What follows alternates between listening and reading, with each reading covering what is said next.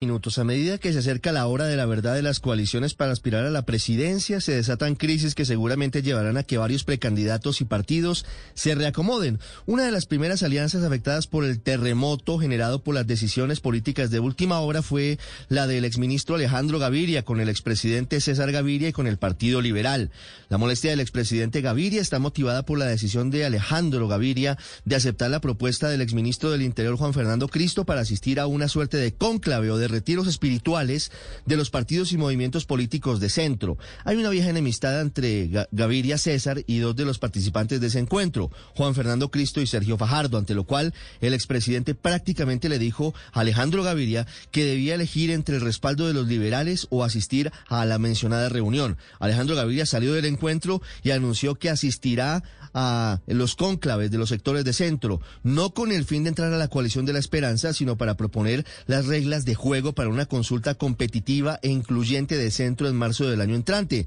con el fin de elegir ese candidato que tenga la posibilidad real de pasar a segunda vuelta. Las próximas horas van a ser cruciales para saber si, como pareciera indicar César Gaviria, oficializa que le retira el apoyo a Alejandro Gaviria. Ya varios de sus alfiles, como Alejandro Carlos Chacón, han enfilado baterías contra el exministro y no se descarta que comiencen a cancelar eventos con jóvenes hasta la posibilidad de que no le entreguen las firmas recogidas para inscribir su candidatura. En enero, los liberales harían una convención para elegir su candidato. Por los lados de la coalición de la experiencia, sus integrantes quieren anticiparse a la elección del candidato del Centro Democrático y por eso el próximo viernes en Bogotá